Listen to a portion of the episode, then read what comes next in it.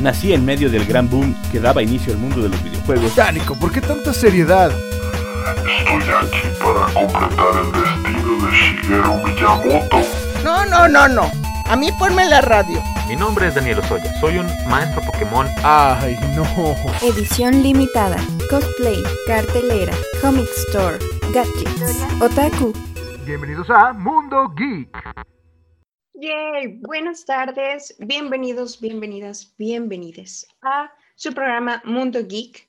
El día de hoy tenemos un programa muy especial dentro de Abriendo Camino, jornadas universitarias en torno al 8M por la UASLP. Así que Mundo Geek mm, entra en esa programación especial y el día de hoy eh, nuestro programa se titula Mujeres Geek entre calabozos y dragones. Vamos a tener invitadas especialísimas que nos van a compartir eh, ahora sí que a grandes rasgos, sus proyectos, experiencias y reflexiones de este mundo geek. ¿Cómo es ser mujer en este mundo geek? Así que les recuerdo, el teléfono en cabina es 4448 26 13 47. Nos escuchan eh, por Radio Universidad en el 88.5 FM y el 91.9 FM en Matehuala, así como nos estamos viendo en Facebook Live eh, de la página de Mundo Geek. Eh, así nos encuentran como Mundo Geek, eh, etc. Y pues nada, comenzamos. Muchas gracias por estar aquí. Espero que pues nos divirtamos y aprendamos mucho más que ayer. Pues bueno, nuestra primera invitada ya la tenemos aquí. Hola, Laide, ¿cómo estás? Hola. Bien, bien, aquí, bueno, también como se puede, ¿verdad? En la situación, hay que estar tratando de no tener crisis. Pero bien, Perfecto, perfecto. Les voy a presentar. Ella, eh, Alaide, es egresada de la carrera de Lengua y Literatura Hispanoamericanas eh, de la Facultad de Ciencias Sociales y Humanidades de la UASLP muy bien. Booktuber, que ojalá, ojalá nos pueda deleitar con más contenido. Ojalá, ya le extrañamos. Eh, miembro activa de la colectiva eh, Libros Before Tipos, que ahí sí andas con todo. Muy bien, muy bien. Y es justamente de lo que vamos a hablar hoy, ¿no? Vamos a ver cómo ahora sí que desde las bancas de adentro, cómo inicia este proyecto. Ahora sí que, vaya, recordemos que ya tuvimos, aparte de las miembros, pues como invitadas, ¿no? En la Feria Nacional del Libro en el 2018 y fue un agasajo, de verdad, fue muy padre platicar con, con, algunas de ustedes, pero ahora sí que nos podrían recordar, pues ahora sí que sus inicios y cómo empieza esa colectiva. Sí, claro. Eh, bueno, primero que nada, muchas gracias por la invitación. y bueno, Libros Tipos es una colectiva que nació, siento yo que muy orgánicamente. Algunas de, las miembros pues ya eran eh, booktubers, o sea, hacían contenido sobre libros en YouTube, recomendaciones y otro tipo de contenido relacionado. Entonces, digamos que se fueron encontrando, ¿no? Y se dieron cuenta de que tenían como esta espinita, esta curiosidad de leer más autoras. O sea, se dieron cuenta que las lecturas tenían como este sesgo, ¿no? Y pues eso, o sea, se encontraron por, por Booktube, ¿no? O sea, me acuerdo que hicieron como su primera lectura y yo entré en la segunda lectura, que fue como en mayo de 2017 leímos un cuarto o una habitación propia de Virginia Woolf.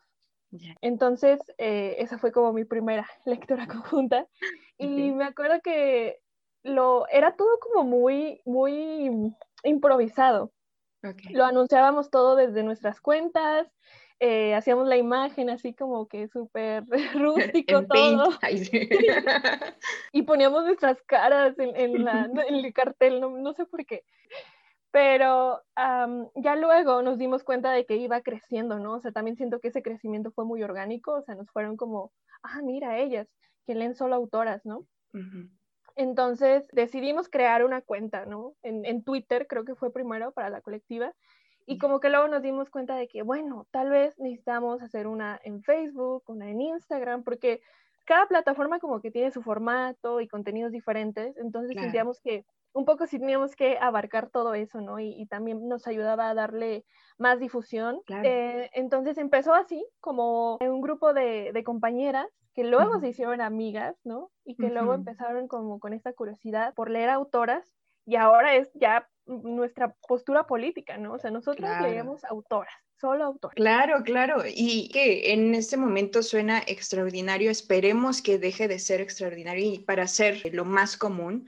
Pero ahora sí que, como dices, al principio pues llega a ser como un caos. Ya ahorita, pues, o sea, como seguidora fan que soy, pues puedo ver muchas de las actividades constantes. Cuéntame un poco más, por ejemplo, eh, de las que más sigo y que más ruido me han hecho y porque me encanta es el maratón Guadalupe Reinas, que es de verdad increíble. Cuéntanos más. Sí, también es de mis favoritos. Bueno, el Guadalupe Reina también nació ese mismo año, en 2017, o sea, luego me di cuenta como que, wow, o sea, empezamos ese año y a final de año ya teníamos esa dinámica que ahora es enorme.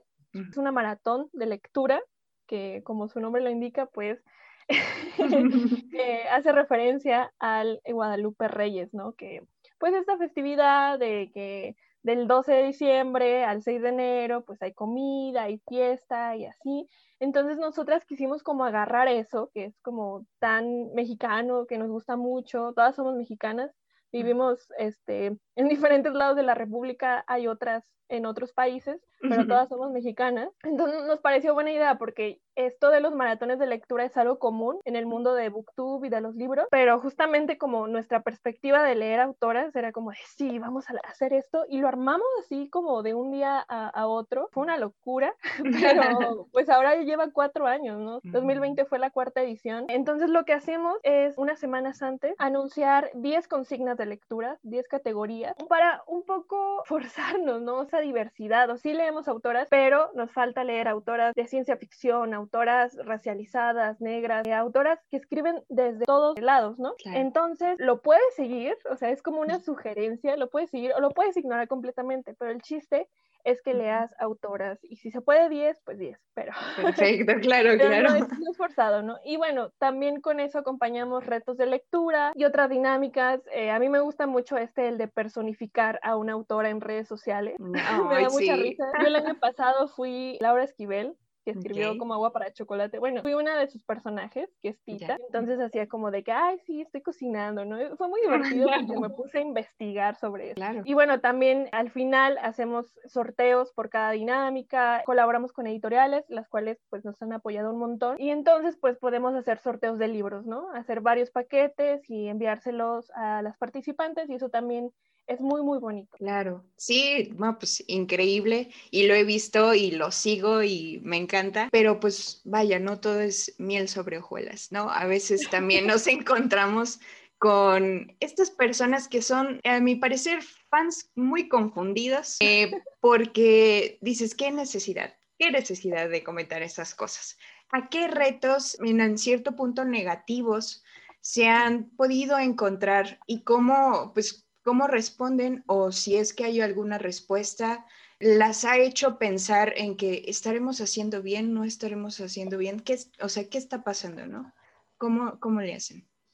Eh, sí, bueno, creo que al principio, sobre todo, no sabíamos cómo lidiar de repente con los comentarios que llegaban de ¿por qué solo leen autoras? ¿no? O sea, ¿por qué, qué- ¿cuál es la necesidad de estar como fijándose, ¿no? Y señalando. Y es como de, bu- bueno, o sea, hay clubs de lectura que leen solo terror o solo romance, o sea, ¿cuál es el problema de que nosotras queramos leer Claro. solo autoras? O sea, personalmente tenemos otras lecturas, o sea, en colectivo leemos solo autoras. Entonces, como que creo que sí al principio sí sentíamos como esta necesidad de probar algo, de excusarnos o defendernos, pero ya en este momento y ya luego nos dimos cuenta que no, o sea, nuestro trabajo habla por sí solo, ¿no? O sea, hemos logrado cosas que, que si no fuera un trabajo bueno, honesto y con cariño, no, no pasaría. Entonces ya, ya ahorita nos da risa, o sea, leemos. Generalmente son así como de que señores, críticos de literatura y pero, o sea, nosotras como que estamos tranquilas y contentas con lo que hacemos, entonces ya solo no- nos da risa y en realidad es como el hate que nos llega. Ya como que se han calmado las aguas y no es por nada, pero creo que Libros Bifortipos sí fue como un parteaguas en Booktube y en la comunidad de los, de los clubes de lectura. Entonces ahora ya hay más eh, clubes de lectura que leen mujeres, incluso así como de mujeres que escriben terror y mujeres que escriben ¿no? otros géneros. Entonces ya ahora es un poco más aceptado. Claro. Entonces, esperemos que, como tú dices, o sea, ya luego no sea una sorpresa que alguien diga que solo lee mujeres. Claro, sí, sí, sí, 100%. Qué manera de enfrentarse a eso, la verdad de las cosas que las han impulsado como a seguir, yo también creo, o bueno, no sé, tú me dirás, eh, no, no es cierto, este, de, de, los buenos comentarios o eso que decías del impacto que puede ser o como se percibe que realmente sí, o sea, te lo, te lo aseguro, es un parteaguas libros bifortipos. ¿Qué, ¿Qué les ha hecho como algo genial que dijeran esto, por esto estamos aquí o por esto seguimos aquí y, y, nadie nos va a parar? Creo que hablando como colectiva, sí, generalmente nos llegan comentarios así de agradecimiento de estas lecturas que me han abierto o me han dado otra perspectiva, ¿no? Porque personalmente creo que todas hemos pasado por ello, de conocer estas otras formas de narrar, sobre todo cuando se habla del cuerpo, estas temáticas que nos conciernen igual a todos, pero que también de repente, no sé, a veces nos falta, como que sentimos ese, ese hueco de que no hemos leído algo con lo que realmente nos identifiquemos. Eh, por ese lado, como que sí nos ha nutrido en el aspecto emocional, ¿no? Y en, e intelectual, pero también creo que en el aspecto de amistad. Me acuerdo mucho de cuando nos invitaron a la Feria del Libro de Mérida, porque dimos una plática para chavitos de secundaria. Entonces una chava, o sea, una jovencita, se, se, levantó y al final y nos dijo, es que a mí me da mucho miedo de no ser suficientemente buena para mi trabajo, ¿no? O sea, cualquier trabajo que vaya a tener, yo me da miedo profesionalmente, ¿no? Y a ti, que es una de mis compañeras, le dijo algo que nunca se me va a olvidar. le dijo, mira, no importa a qué te dediques, si sientes que nadie cree en ti, dice, aquí va a haber 13 mujeres que creen en ti, ¿no? Y yo así como de, claro, o sea, podemos leer autoras, pero al final de cuentas también estamos formando una red de cuidado para las lectoras, para nosotras mismas y para quienes nos acompañan a leer. Y por eso también nuestras dinámicas de cada año, que las cambiamos, pues tienen que ver con eso, ¿no? El año pasado fue Leemos Juntas, porque pues justamente era acompañarnos en la lectura, porque luego a veces hay lecturas muy fuertes. Entonces creo que por ese lado, o sea, me di cuenta que iba más allá de solo ser un club de lectura, sino que también era ese lugar seguro, ¿no? Para las lectoras. Claro, qué valioso. De verdad, es que yo creo que es de las cosas que impactan el darte cuenta la influencia que puedes tener haciendo y disfrutando lo que te gusta, básicamente, ¿no? Pues el tiempo en radio apremia, pero me gustaría saber, digo, igual síganla para más recomendaciones, pero aquí eh, entre nos, recomendaciones de autoras, top 3 de autoras que, que, sean sí o sí, por favor, leanlas. Como colectiva, o sea, que es, así nos preguntan y estas son las autoras que, que, nos encantan. Curiosamente, o sea, las anoté y todas son mexicanas, entonces... Perfecto. La, la primera es Elena Garro, genial autora.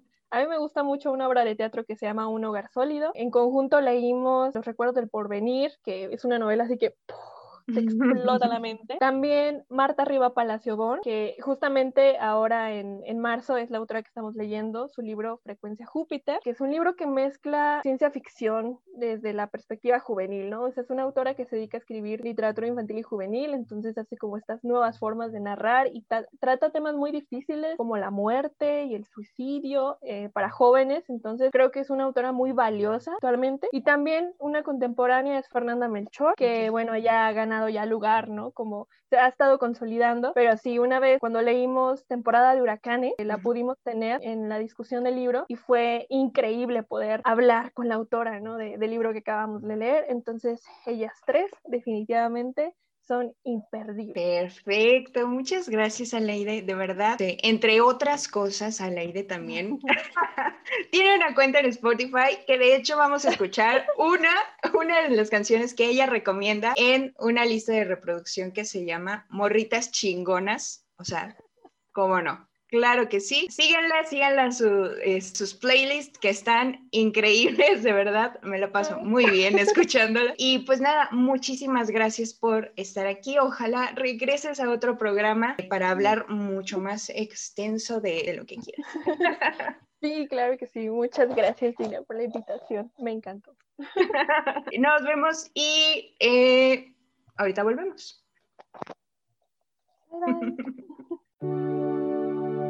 Yo por la noche no puedo dormir.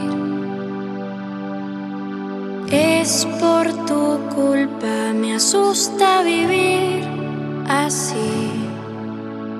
Cojo tu libro y me pongo a leer. No me concentro,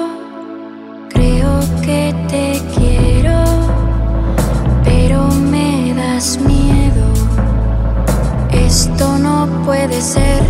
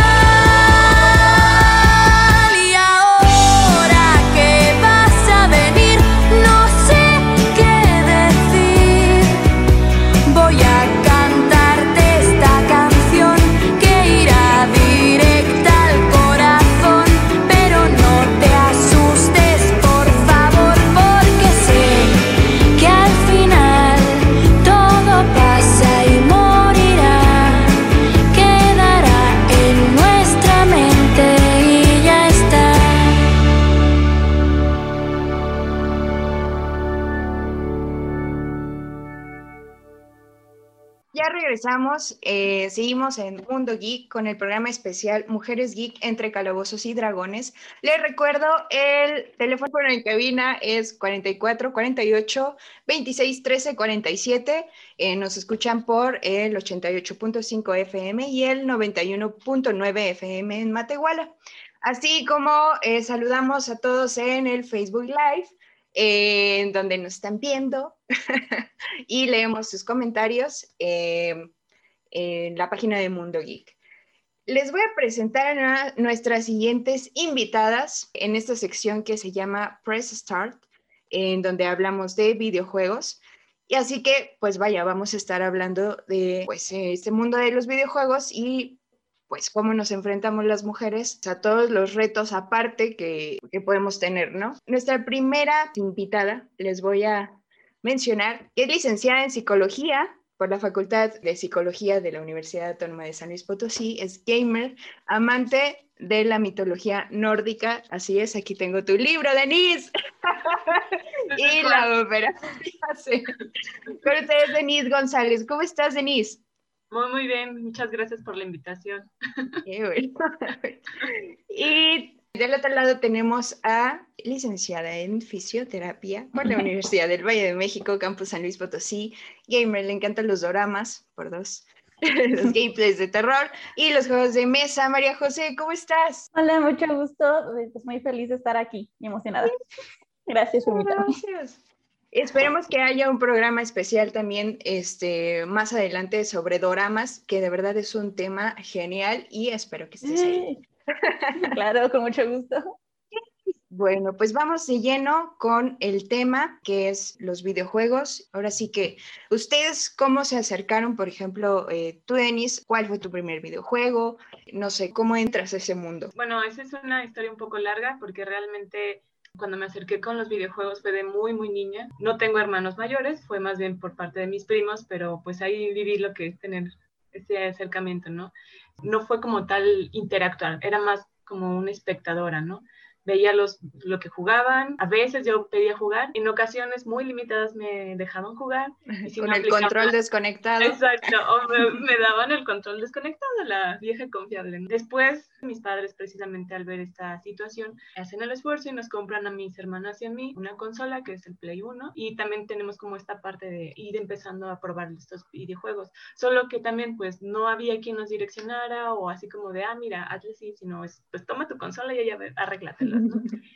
y tampoco fue como que entre nosotras nos dedicáramos a hacer un esfuerzo por comprar más videojuegos, simplemente fue a estos de repente comprábamos uno que otro, pero fue muy limitado. Y otra vez hubo como un tiempo muy grande de ya nada de acercamiento a los videojuegos, hasta que mi hermana sale con una persona, que es mi cuñado actualmente, y él es super gamer, ¿no? Entonces él siempre intentó como esa parte de, de fomentar más esa parte curiosa de nosotras y pues siempre me invitaba, por ejemplo, a su casa y era de 20, vamos a jugar y hasta la fecha era de 20, vamos a jugar y, y hasta hace un par de años que fue realmente que ya yo tomé la decisión y dije, ¿sabes qué? Yo quiero mi consola, ya no quiero estar molestando tanto a la gente de, préstame tu consola para jugar. Y fue cuando ya empecé más puntual a, a entrar en este mundo, ¿no? Claro. Sí, sí pasa. ¿Y tú, Majo? Yo, pues, también es un poco parecido en el sentido de que empecé de muy niña, aunque bueno, todos teníamos esos de Tetris, no sé si alguna vez lo tuvieron. Un sí, claro. Eh, creo que es el primer videojuego que puedo considerar videojuego que jugué, pero pues tenía como unos 5 o 4 años. Después, mi papá era maestro de universidad, pues íbamos y me acuerdo de que su cubículo tenía una computadora y tenía como dos juegos. Entonces, los únicos juegos eran un juego de plataformas que ni recuerdo cómo se llama y no recuerdo mucho de, cuál era, porque pues como teníamos 5 años, pues no digamos que tenía mucha habilidad todavía. y pues el otro era un juego de Mickey Mouse que nada más era colorear y hacer rompecabezas. Después de eso, pues que no son juegos, juegos tanto, pues yo creo que empecé un poco después, ya como a los siete años que compramos una computadora de escritorio. Y pues los juegos que estaban en ese tiempo era como su Tycoon, Roller Coaster, Los Sims y juegos de Barbie, cosas de ese estilo. Y ahí fue cuando yo realmente empecé a enamorarme de los juegos. Yo no era una niña mucho de tele y bueno, no teníamos ninguna consola en general, pero yo podía jugar un juego una y otra y otra vez. En vez de películas, pues, jugar el juego una y otra vez. Y me gustaba pues empezarlos de nuevo y jugarlos y luego eh, cambiar a su Tycoon y pues creaba un mundo, los Sims y pues bueno, todo el mundo sabíamos que éramos crueles con los Sims. Y después de eso, yo creo que fueron los únicos que jugaba, porque igual pues no había mucha variedad y igual no sabía cuántos juegos había y tampoco era como muy fácil, no muy accesibles. También creo que las consolas empecé yo a entrar cuando una amiga me invitó a su casa y me acuerdo, no sé si su hermano lo acaba de comprar, pero un día me dijo, oye, mi hermana eh, compró un, un juego, si quieres lo jugamos, y pues ya fui, y era el de Yoshi, el de Yoshi World. ¡Ah, qué padre! Fascinada, yo me la vivía jugando y jugamos ese día todo el día, y cada vez que iba a su casa lloraba, ¿por qué no jugamos con la consola de tu hermano? Juguemos el de Yoshi, juguemos, juguemos, juguemos, y mi, y mi amiga era como de, mi hermano lo está usando, y así como que mucho me mandaba al, al loco. Y yo creo que fue cuando empezó a gustarme. Mi primera consola ya fue el Nintendo Wii, ya después tendría que más 12 años. Después de eso, prepa, principios de prepa, empezó a jugar Xbox y después de eso hubo mucho tiempo entre el Xbox y de nuevo volver a jugar, que fue cuando entré a la universidad, entré más que nada por que mi lap, el Xbox ya era muy viejito y la laptop que tenía no corría juegos. Ya fue hasta hace como el año pasado que me compré una compu que pudiera correr los juegos que quisiera jugar. Y yo creo que en ese tiempo no me separé tanto del mundo, pero sí veía mucho gameplay y jugaba todo lo que pudiera jugar en que mi computadora lo corriera. Incluso con el lag más horrible del universo, pero dije, lo que pueda correr, lo corre, lo juego. Sí, claro, no, 100%. Yo creo que coincidimos en que de primero ver cómo jugar, por ejemplo, los gameplays en vivo, o sea, por ejemplo, yo con mi hermano, que era así como de, está bien padre, ¿no? ¿Cómo le hace? Y eh, vaya, ahora sí que de los videojuegos, vamos a dejarlo como con esta pregunta antes del corte comercial para que vayan pensándolo mm, su respuesta, pero acerca de con qué personaje de videojuegos se identifican. Y vamos a ver la importancia de podernos ver reflejadas en los videojuegos, ¿no? Así que vamos a un corte comercial y regresamos con esa pregunta. Este, bye. ya, corte comercial. Oye, en un momento Regresamos.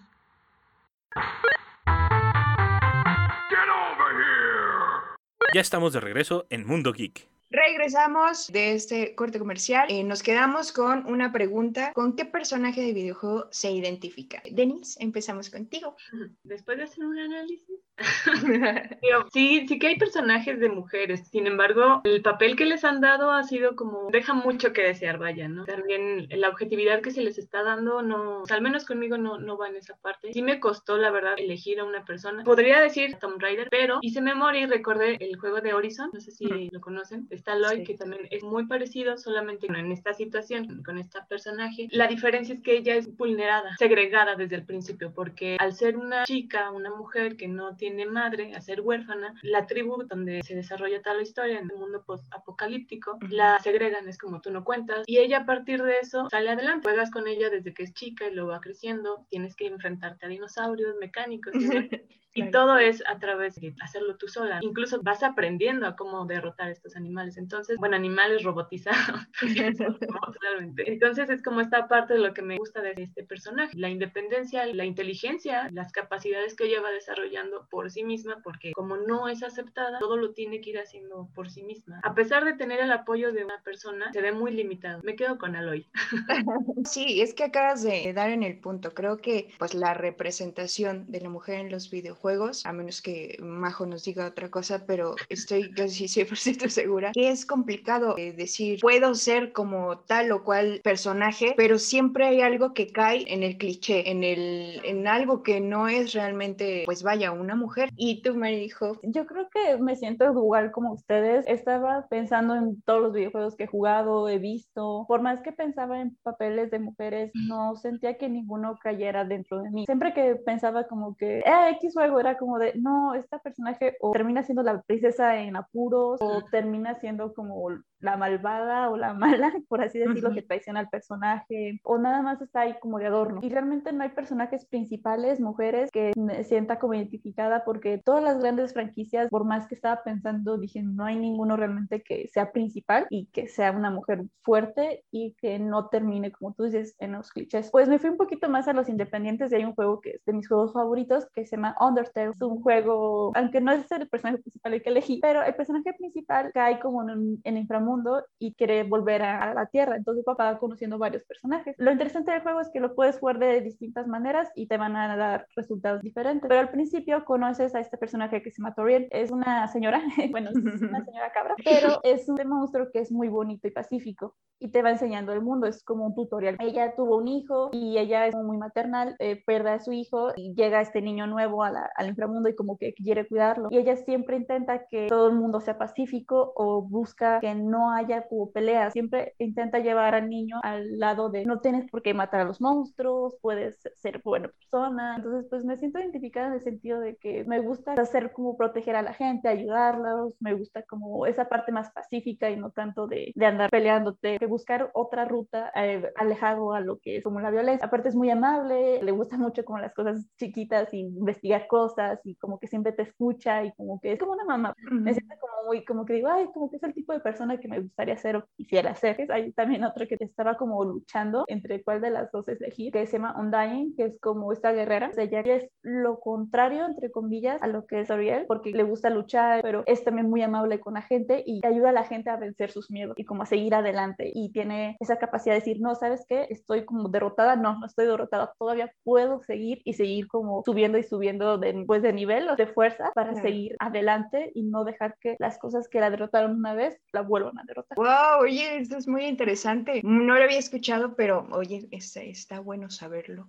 Súper bien. Y es que, vaya, vamos a lo mismo, ¿no? Muchas veces esta representación desvirtualizada de la mujer viene de que, por ejemplo, desarrolladores de videojuegos son hombres, guionistas de videojuegos son hombres. Luchamos contra estos clichés, estas etiquetas que se nos pone a que es un personaje femenino, es una guerrera, pero, ojo, batalla con un, un taparrabos de este, de este tamaño, este, claro, tiene nada más eh, dos conchitas aquí y ya está. Y es como de... Los tacones, los tacones. Claro. Se lanzan tacones, es como de... O cuando van a un lugar frío y todos bien amarrados y ella con un shortcito y una chamarrita y es como de, se están congelando. Claro. Y dices, esto no está bien. Es decir, les enseña y nos enseña panoramas en los cuales no podemos encajar y eh, viene la frustración y vienen otras cosas como más atrás y ya me dirás más a fondo, Denise, de la parte psicológica, ¿no? El impacto que puede ser el no poderte ver 100% identificada en estas historias que se cuentan en los videojuegos o ya cuando estás en el videojuego, por ejemplo, en uno que sea en línea y que desde el principio, no sé si les haya pasado, que ven tu nombre de chica y es como de, no, pues ya perdimos o de, no, pues F, amigos, eh, ¿sabes? En el que se empiezan como todos estos problemas extra que no te venían en las letras chiquitas del videojuego. y dices, ¿por qué pasa esto, no? Ahora sí que, Denise, no sé qué nos puedas mencionar en ese sentido, ¿no? ¿Cómo impacta en la mente de las mujeres, en la autoconcepción? Quizá también los videojuegos. Bueno, sería abordarlo desde varias perspectivas, incluso dentro de la misma psicología, porque a nivel afectivo, el simple hecho de estar jugando en línea y el ganar o tener ese, tipo de recompensas te permite a ti aumentar tu autoestima. Vas confiando en ti, vas ganando esa seguridad, pero luego se va viendo mermado precisamente con ese tipo de comentarios que son, en verdad, incluso comentarios como el de, ah, te vamos a ganar, ¿no? Es como de, oye, ¿por qué? Espera, ¿no? También desde la parte cultural, va muy, muy, muy de la mano, lo cultural, afectivo la cognición también para nosotros, el ir aprendiendo esto, es quitarnos mucho esta idea de que como somos mujeres no podemos jugar o se nos va a hacer más difícil jugar, necesitamos la ayuda de un hombre. Entonces cuando uno se está aventurando en estos lugares, en estos juegos, vas luchando primero contigo misma de que tengo que poder, lo voy haciendo y llegan comentarios trunca, merma. Entonces sí afecta demasiado de manera negativa cuando se recibe, pero también creo desde el otro lado de la moneda que ayuda bastante, que permite desarrollar más resiliencia. no solo se va a reflejar en, los videojuegos, sino a, través de la vida diaria. Y esto es una de las cosas que incluso me gustan porque en los videojuegos aprendes muchas cosas aquí que puedes aplicar en la vida diaria. Claro, no, sí, 100%, sí, sí, sí, hasta más, ¿no? De verdad, creo que sí, a lo mejor idealmente no sería lo padre, ¿no? El tener que desarrollar otras características hasta de, de, de ti misma, pero también sí, como dices, sí te impulsa como a echarle el triple casi este, a seguir aprendiendo, como dices, por tu cuenta. Pero sí, Denis, pues ya te saqué tu consulta gratis de psicología, gracias. Ahora vamos con Majo, el, el, área de fisioterapia, eh, porque esto es también una de las cosas importantes. No sé en qué punto también, al ser gamers, nos vayamos a quedar sin espalda, nos vayamos a atrofiar. Este, y cómo esto pues puede llegar a tener también un impacto eh, negativo y puede ser hasta positivo, no sé, es en el área de la fisioterapia. Empezamos con el lado negativo. si Sí, quieres. sí. Ok. El problema es el tiempo sentado. Igual seas gamer o seas oficinista, es casi lo mismo. Te vas a lastimar la espalda por la inactividad que tiene tu cuerpo.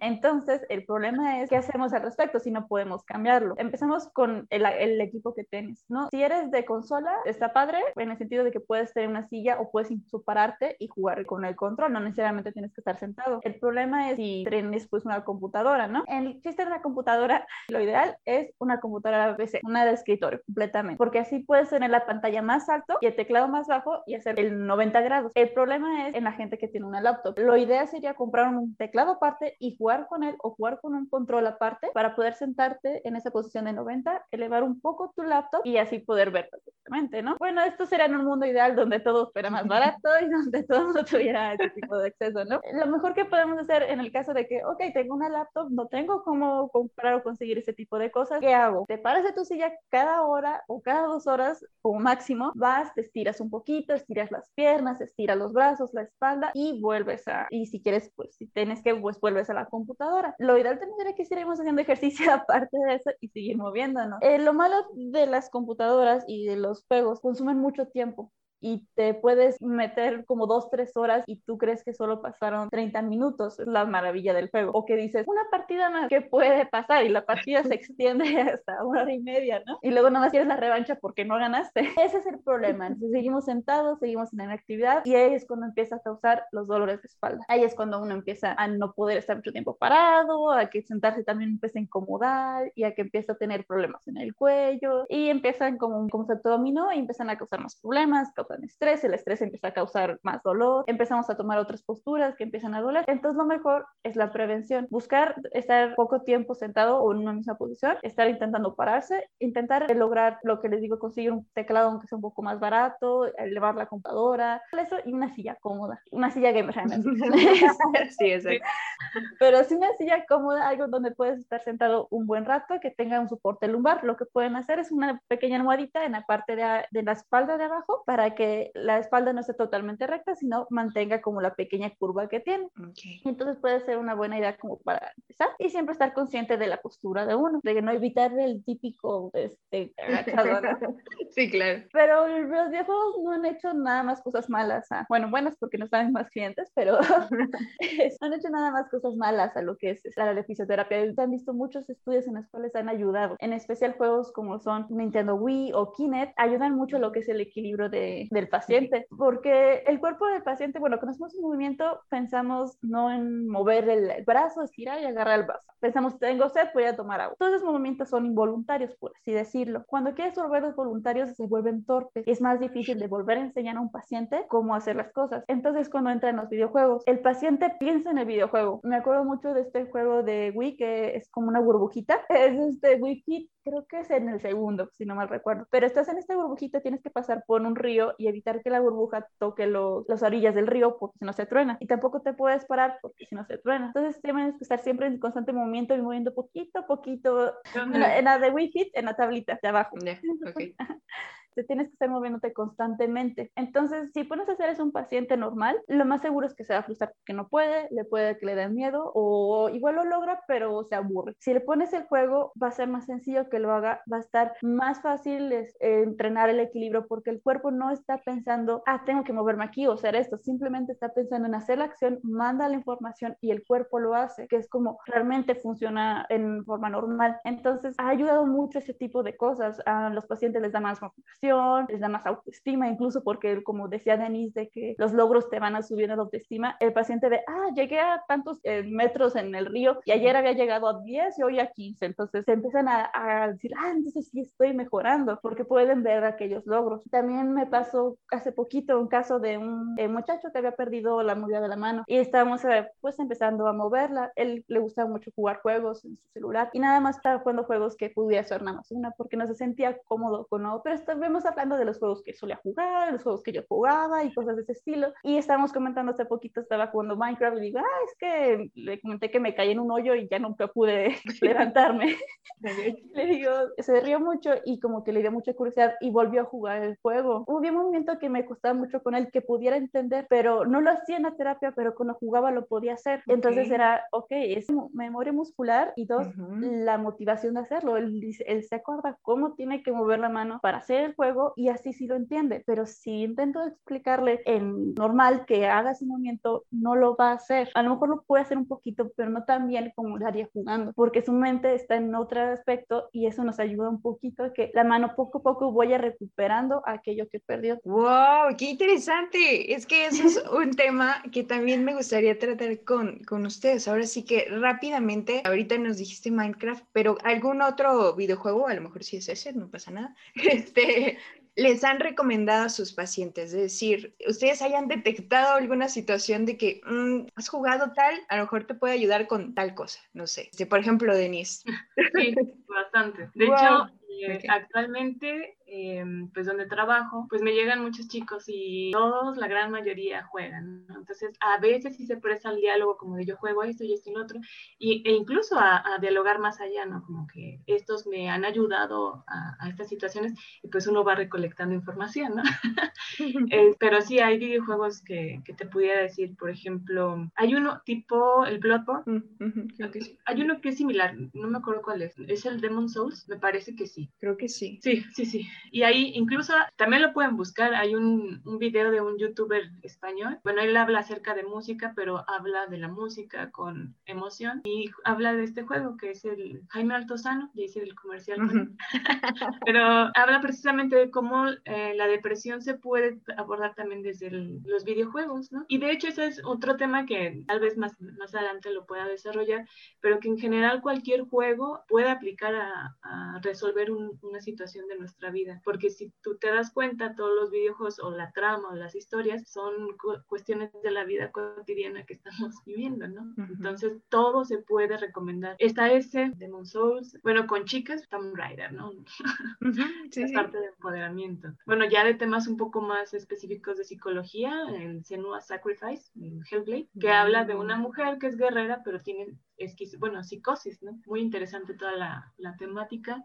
De, más que nada, bueno, yo ponía ese ejemplo por las alucinaciones que tenía la chica, que estaba precisamente en terapia, una chica que pensaba que ella estaba teniendo alucinaciones y le dije, mira, haz esta comparación, tú tienes algo así. A veces las preguntas que uno hace para, para, hacer el diagnóstico no quedan muy claras, entonces tienes que dar un ejemplo y en ese caso, pues nos ayudó muchísimo la referencia del videojuego de, ah, mira, ¿has visto este? Y si no, pues le pongo un video en ese rato, mira, chécate es algo así, ¿no? Los gameplays ayudan aquí muchísimo. Pero sí, hay muchísimos juegos que pudiéramos decir, ¿no? sé no, sí, sí. Me acuerdo de otro lo digo, ¿no? Y, no sé si pueda eh, hablar un poquito referente al, a la pregunta anterior que estaba Claro, claro, claro. También tiene mucho que ver la parte de la coordinación, ¿no? También va de la mano fisioterapia, psicología, ¿no? La, la, parte visual, manual, porque tienes que aprender a coordinar. Por ejemplo, personalmente es una de las cosas que me fallan o que he ido desarrollando. Porque claro, los videojuegos te ayudan a eso, ¿no? no, tengo que darle más suavecito o, tengo que estar más pendiente de otros estímulos, ¿no? Y otra cosa que también va de la mano con tu respuesta, Majo, la parte cognitiva del aprendizaje, ¿no? Que es un, un área que ahorita se está desarrollando, es muy reciente, pero que se está viendo realmente los resultados a, a nivel educativo, el, el hacer este tipo de interacciones, de un conocimiento más dinámico y no se diga, por ejemplo, ahorita todo que es de manera digital, pues imagínate, explicarle a un niño un tema por una pantalla es aburridísimo, ¿no? Sin embargo, si se desarrollan juegos, si se da más énfasis a esto, pues dime si no van a estar poniendo atención. Sí, sí, sí, o sea, las aplicaciones y lo que ha mostrado esta situación a encontrar. Pero sí, y Majo, ¿tú alguno otro aparte de, Minecraft? no, fíjate que me ha tocado mucha gente grande últimamente, usualmente cuando me tocan niños es cuando juego con ellos en terapia, es la, mi forma de, de buscar que ellos eh, se interesen por la terapia y o sea, me hagan caso porque sí, y hagan la terapia porque pongan atención. Pero he tenido pacientes, uno que otro que juega, pero casi siempre no coinciden mucho con que o sean muy fanáticos de jugar o realmente lo disfruten. Pero mi recomendación para muchos, en especial para pacientes de tercera edad, sería que jugaran Wii. Yeah. Cualquiera de Wii, en especial cualquiera de Wii Sport o de Wii Fit, eh, son los mejores. Hay uno también que es uno de un conejito que nunca jugué, pero igual usaba mucho también el equilibrio. Cualquier juego de Wii que uno juegue, porque uno se para, tiene que mover las manos, mover los brazos, entra el equilibrio, entra la condición. Y la verdad es, es la cosa más bonita del mundo. en especial para terapia, realmente te ayuda mucho a moverte y a disfrutar algo más. Porque a veces uno piensa que el ejercicio tiene que ser aburrido, metódico, o nada más piensan en algún deporte y a lo mejor la persona no es deportista. Ay, pues muchas gracias chicas, están completamente invitadísimas a regresar. Ahorita vamos a tener otra sección, así que eh, pues nada, agradecerles todos estos datos curiosos y recomendaciones y experiencias. Muchas gracias chicas, que estén muy bien. Gracias. Gracias por invitarnos. Rápidamente, vamos con la última sección del programa, pero esta es para mí una de las secciones que más me gustan, la otaku. Y para hablar de estos temas en el marco de, del 8M, está aquí Ana Vázquez, que es eh, licenciada en diseño gráfico de la Facultad del Hábitat, es escritora, o sea, todo, todo bien, todo bien, Ana. Ana, ¿cómo estás? Hola Gina, bien, ¿y tú? Muy bien, muchas gracias por estar aquí, por aceptar la invitación. Y pues nada, vamos a lo que se tiene que hablar en el mundo del manga y del anime japonés, realizado por mujeres, esta lucha interminable por el reconocimiento y el saber que son de autoras mujeres, de guionistas, compositoras, directoras, etcétera. Y cómo es este mundo, ¿no? De lleno de machismo, lleno de misoginia, todas estas creadoras, ¿no? Exacto. Todos los, siempre, incluso los que parecen que no, siempre va a haber Sí. bastante machismo y bastante misoginia. 100%. Y pues bueno, empezamos con Mujeres Anónimas en el manga, que recordemos que el manga es, a lo mejor no, no oficialmente o no eh, tiene que pasar así, pero es un poco antes del anime, ¿no? Ya me dirás Muchos tú, casos. ¿verdad? Sí. Es, ¿Cuál ha sido tu experiencia leyendo a mangakas, ¿no? mujeres? Que muchas, por ejemplo, son anónimas por toda esta situación. ¿Cómo ha sido esa experiencia? Al principio cuando empezaba a leer manga y a ver anime, este, nunca me metía mucho en eso, simplemente veía, nunca me fijaba mucho en eso, pero ya después me pasó cuando leí Full Metal Alchemist, que, o sea, me quedé enamoradísima, de, quedé fascinada con Full Metal Alchemist y quise saber un poquito más y me di cuenta que estaba escrito por una mujer. Y yo cuando estaba leyendo no tenía ni idea, porque pues la historia era de acción y la historia tenía poderes y peleas y los protagonistas eran dos chicos. No, no, o sea, que en ningún momento se me pasó que fuese escrito por, por una mujer. Y de hecho, incluso todavía me sigo llevando sorpresas. El año pasado que vi el anime de Dorohedoro, igual me metí, porque ahora ya, ahora ya, ya hago eso, me meto a investigar todo, el staff, el director, de dónde salió, etcétera. Me gusta mucho. 10 años viendo caricaturas. Y este, Claro.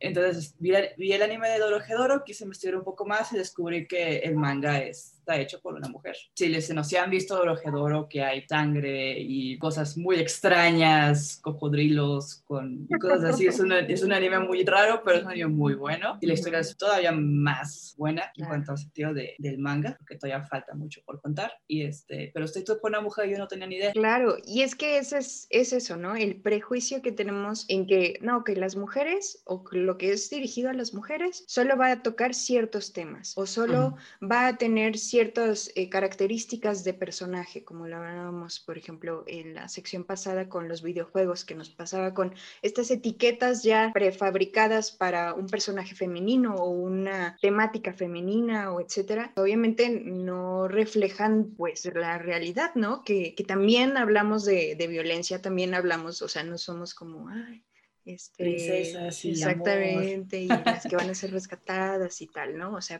hay todavía muchas más ramas. ¿Te has encontrado con ejemplos, con ejemplos así que rompan con todo y, y que, bueno, vaya, nos mencionabas eh, Full Me- Metal, pero pues alguna situación que tú hayas dicho, ¿qué, qué está pasando? Este, esto a lo mejor rompe con esos prejuicios, esos temas, no lo sé. Para empezar, lo que, lo que he visto en los últimos años ha sido es, el que ha crecido muchísimo las mangakas que se salen de las casillas que las están, que siempre la- en donde siempre las han tenido. Es muy común, sobre todo en el mundo del manga y anime, que inmediatamente relacionemos los temas de acción y de poderes y de peleas y demás a un hombre y los temas más románticos y sentimentales a una mujer. Y he visto que eso ha estado cambiando mucho.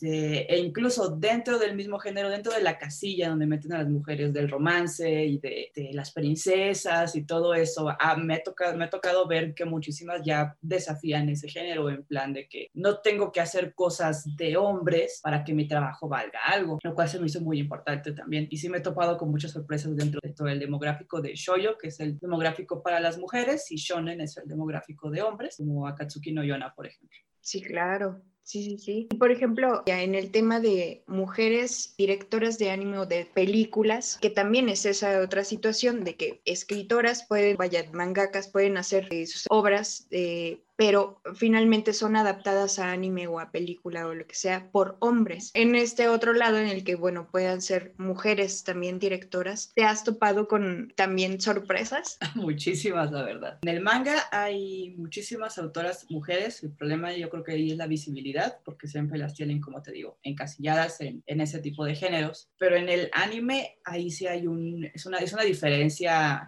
hasta cruel, diría yo. Estaba revisando algunos datos, duros. Y por ejemplo, en el sindicato de directores de Japón, nada más 20 de 550 son mujeres. Es Ok. apenas el 3% de las directoras de Japón son mujeres. Y de, en 2013 salieron un total de 150 animes y nada más 13 estaban dirigidos por mujeres, que fueran proyectos grandes. Incluso en estudios que tú dirías, no, pues son como mágicos, ¿no? Yo que sé, estudio Ghibli o así, han hecho declaraciones de que ellos no contratan mujeres. ¿En No les serio? gusta. Ah, no, de verdad, sí. El director de eh, la película de este, El recuerdo de Marnie, creo que se llama en español. En una entrevista para la revista The Guardian dijo que jamás contrataría a una mujer para dirigir una película porque le parece que las mujeres no tienen imaginación. ¿Qué? Sí, o sea, y, y se me hace una contradicción impresionante tomando en cuenta que a Ghibli se le atribuye mucho que sus personajes femeninos sean muy buenos. Sí, 100%, pero es Entonces que es yo una no te puedo creer, ¿en enorme, sí. Sí, dato perturbador. Dato súper perturbador. Wow, wow, de verdad. ¿Qué? No, es que no lo puedo creer, en serio. Sí. No inventes. Es que en Japón la cultura es profundamente machista todavía, mm, todavía más que, que de este lado de, de- de- del océano. Del globo, claro. Exacto. Ahí lo tienen, no todo es miel sobre hojuelas. Y empezamos bravas, empezamos Oh, bravas, así Nos es. levantamos bravas, muy bien.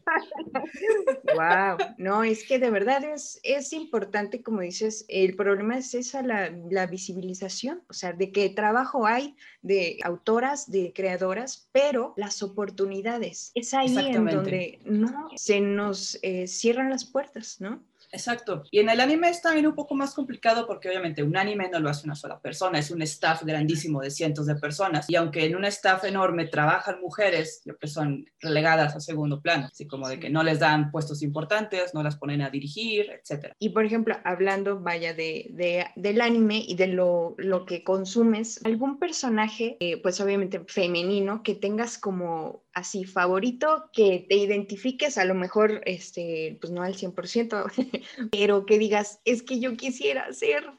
Mm, Pues mira, persona, personajes, tengo muchísimas que me gustan. Ed de Cowboy Vivo, Fu de Samurai Champloo, Dororo de Dororo, Maggie Joseph de Innocent, un poquito más indie. Pero pues eh, todas esas historias son creadas eh, eh, por hombres, así que, pero si tuviera que elegir un personaje que me gustaría ser, así de que, o sea, no te merezco, eres demasiado para mí, sería Yona de Akatsuki no Yona. Ese sí Ya. se me ha quedado por una mujer. Dios, es de mis mangas favoritos, lo recomiendo muchísimo. Y si tuviera que 100%. decir uno con el que me identificara en plan de que sí soy yo retratada en un anime, sería Narumi Momose de Wotako. Ah, ok, ok. Este tema ya se puso bueno y no lo podemos dejar aquí. Eh, pero el tiempo en radio es cruel y nos tenemos que despedir de las frecuencias de Radio Universidad, pero los invitamos a seguir con nosotras en el Facebook de Mundo Geek, donde vamos a continuar con el tema. Nos escuchamos y pues hasta el próximo martes de 5 a 6. Gracias por acompañarnos una vez más. Por el momento es hora del Game Over. Hasta la próxima. Mundo Geek es una producción de la Dirección de Radio y Televisión de la Universidad Autónoma de San Luis Potosí.